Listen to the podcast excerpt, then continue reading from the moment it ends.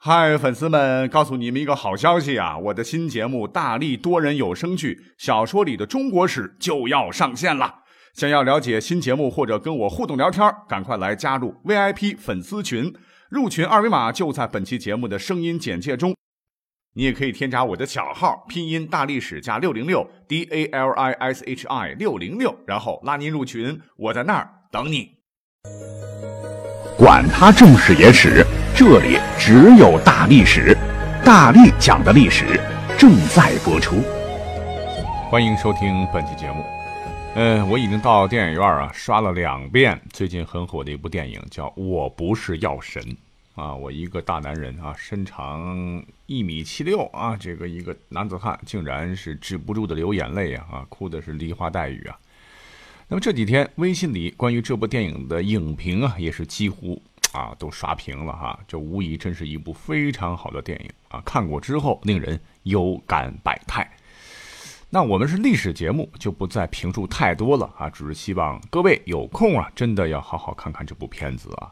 而且友情提示，这部电影呢，观影的啊，千万别买零食，你真的吃不下的哈！好了，我们马上就进入正题啊！在电影《我不是药神》中啊，主人公叫程勇。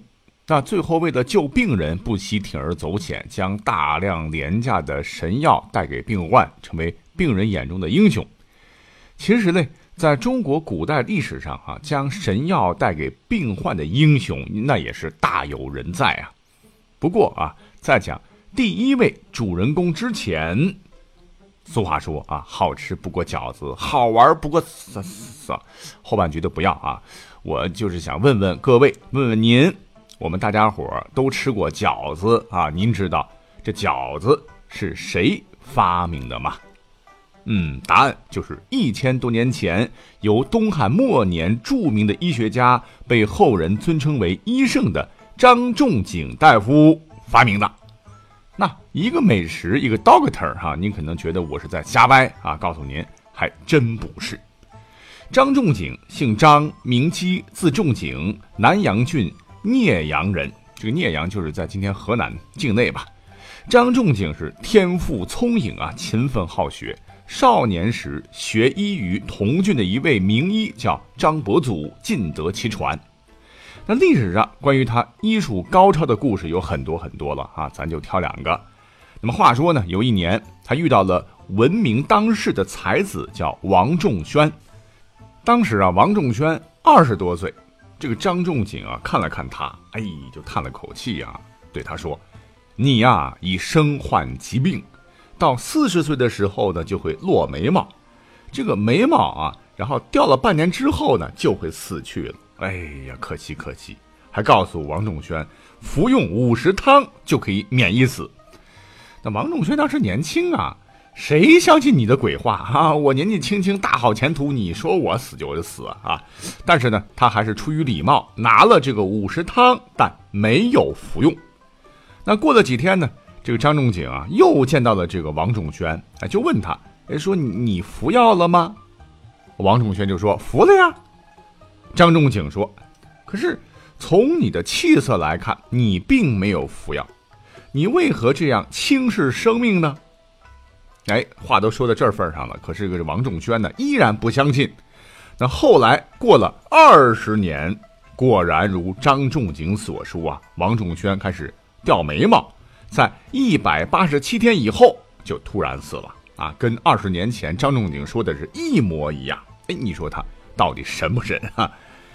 那张医师所处的年代呢，是在东汉末年啊，是汉灵帝在位时。那熟悉这段历史的朋友都知道啊，那个时代比较的黑暗呐。张仲景呢，当时还行吧，就被推举为了南阳郡的孝廉，后来因此呢，出任了长沙太守。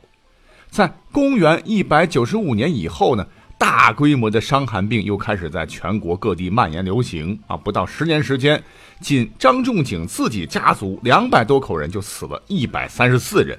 那在家乡瘟疫横行的时候啊，我要为家乡做贡献呐。同时呢，看到了东汉政权的腐朽黑暗，那为官清廉的他是毅然辞去太守之职，返回故里啊。那张仲景刚回到家，哎，呀，就发现沿江边呢，因为天气当时是寒冬腊月的啊，有很多穷人呐，然后这个房子也是破破的啊，这个衣服也是烂烂的哈，导致耳朵哎被冻伤的人呢有不少，很多耳朵都冻掉了、冻烂了啊，他真是于心不忍。那到家里以后呢，求医的人真是特别多哈，忙的是不可开交。但他心里边呢，总是挂念着那些他看到的这个冻烂耳朵的穷苦百姓。他自个儿呢，就仿照当年在长沙的办法，叫弟子啊，在当时南阳东关的一块空地上搭起一棚，架起大锅，在冬至那天开张，向穷人来舍药治伤。那八成电影里的那个程勇可能看过张仲景的故事啊。总之吧。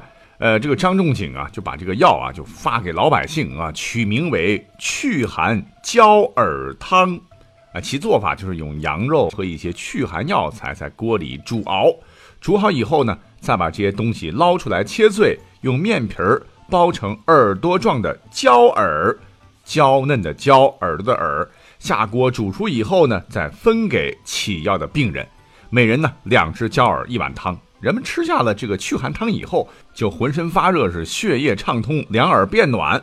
那吃了一段时间以后啊，病人们的这个烂耳朵就好了。那张仲景舍药呢，一直持续到大年三十儿。那大年初一，人们庆祝新年呢，也庆祝烂耳康复，就仿照这个焦耳的样子做过年的食物，并在初一早上吃。所以呢，那些人们啊，将这种食物称之为焦耳饺子或扁食。那从此，乡里人和后人就开始模仿制作哈，以后呢，逐渐形成的习俗，在冬至和大年初一吃饺子，以纪念张仲景开棚舍药和治愈病人的日子。那今天呢，我们用不着用焦耳朵来治啊冻烂的耳朵了啊，饺子可以天天吃，而且呢，饺子也成为了人们最常见、最喜爱吃的食品。哎，这都得感谢张仲景大大呀。那张仲景之后呢？第二位闪亮登场的主人公，从古至今也有一个响当当的名号，那就是药王孙思邈。哎，这孙思邈啊，年幼时是体弱多病啊，深受病痛之苦，他就立志啊学医食药。于是呢，到深山去向一位当时有名的药师学习。出师的时候，这个师傅就嘱咐他说：“你呀，将来呀要做个好大夫，可绝不能贪图安逸。”你需要读万卷书，行万里路，云游四方，广采众长，学习医药之道。等到你脚下的鞋子七斤重时，你才可以定居行医。这孙思邈啊，听从师傅的教诲，背上药囊是云游天下。年复一年啊，那真是不知道翻过多少山，走过多少路，采了多少药，医了多少人。那有一天呢，他就回到了故乡。耀州，哎，这个就是今天的陕西铜川市的耀州区啊。当时呢，天气突然是下起了大雨，噼里啪啦的哈。那会儿，孙思邈正在走山路，路上满是泥泞啊。孙思邈是步履艰难呐，粘在鞋子上的这个泥巴是越来越多。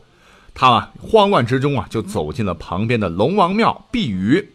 庙里呢，正好有个菜贩子。这个孙思邈就脱下鞋子，对这个菜贩子说：“啊，哎，麻烦您啊。”呃，帮我称一下这双鞋子啊，看它有多重。这菜贩子一称啊，笑着说：“大夫啊，您这鞋子连泥带水不多不少，正好七斤嘞。”哎，no，那那七斤就对了哈。那我就在这里定居下来，从此立地生根吧。于是乎啊，孙思邈就在山脚住下来啊，定居行医。他医术高明，药到病除，很快是誉满耀州啊，人们都称他为药王。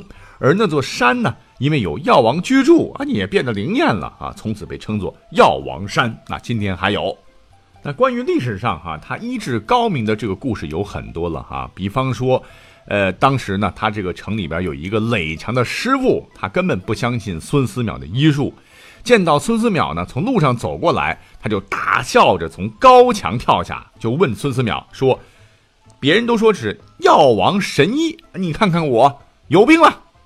这孙思邈一看他脸色，大惊道：“哎，怎么能从这么高的墙上跳下来呢？你呀，不笑还好，你这一笑，哎，你的肠子就被炖断了。”结果话音刚落，那垒墙师傅就倒地翻滚啊，果然肠子炖断了啊。总之，把他医好了很多的疑难杂症啊，让药王孙思邈的美名从此是名扬神州。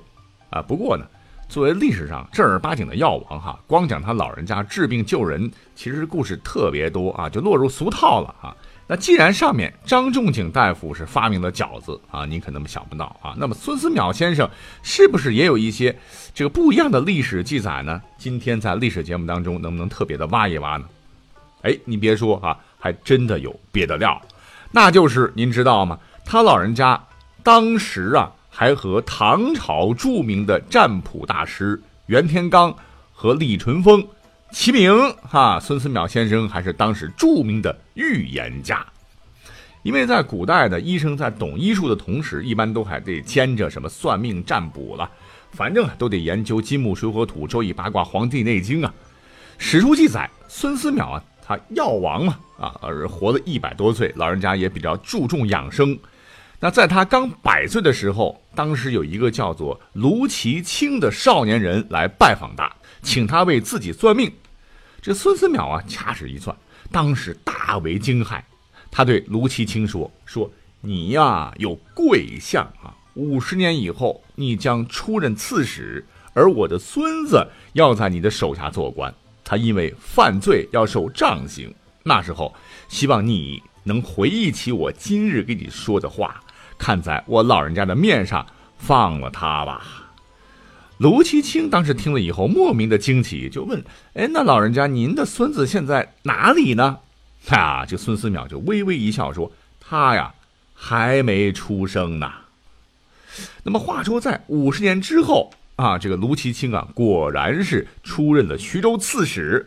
他手下有个人叫孙普啊。有一次呢，这个孙普因为犯罪呀，按法规要吃杖刑，这卢其清是亲自监刑。堂下呢，这个孙普就衣服被扒光了，已经露出屁股蛋蛋了。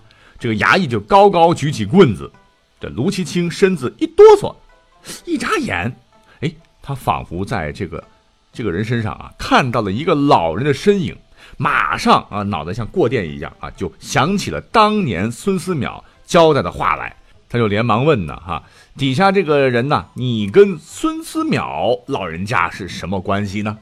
孙普一答啊，原来。他真的是孙思邈的孙子啊！这个卢其清啊，就拍下脑门叫了声万幸啊，就立刻就放了这个孙普。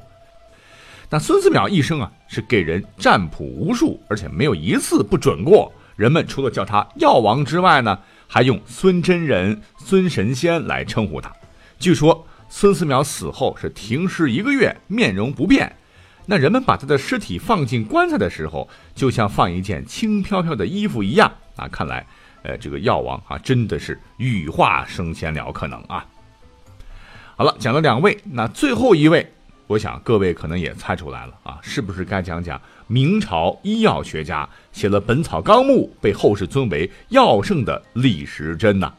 哎，没错，正是他啊。这个药圣啊，绝对不是浪得虚名啊。历史上治病救人的故事也挺神。哎，我们今天时间关系就单讲一个。那么话说有一天呢。这李时珍和大徒弟王广来到湖口这个地方，啊，看到一群人呢，正抬着这个棺材送葬，而棺材里往外边哈流着鲜血。哎呀，这个李时珍就上前一看，见流出的血啊不是淤血，而是鲜血，于是赶忙是拦住人群呢，让抬棺的人啊停下来。那众人听了说。这这是我们要出殡呢，怎么能让我们停下来呢？多晦气呀！是面面相觑，不敢相信。李时珍呢，那看出了大伙儿的心思，就反复劝说：“我是一个名医呀，请你相信我，里边的人绝对没有死啊！”最后说着，终于是主人答应开棺。那赶紧开棺之后一看啊，原来是肚子滚圆的一个妇人啊，还是个孕妇嘞。那赶紧呢，就是对这个孕妇进行一段按摩，然后呢，又在其心窝处扎了一针。结果怎么着啊？不一会儿，见那关内的妇人是轻轻哼了一声，醒了。不久之后呢，这名妇人又顺利产下了一个儿子。原来这名妇女是因为难产而陷入了假死啊，幸亏碰到了李时珍呐，这才啊母子平安了啊。从此李时珍是名震全国。那讲到这儿啊，回到我们的开头啊，其实无论是我不是药神当中的那个程勇，还是古代史上这些英雄般的医药师啊，他们都有着济世救人、普度众生之美德，都非常值得我们尊敬。那就用本期节目向他们来致敬吧。感谢收听本期节目，我们下期再会喽。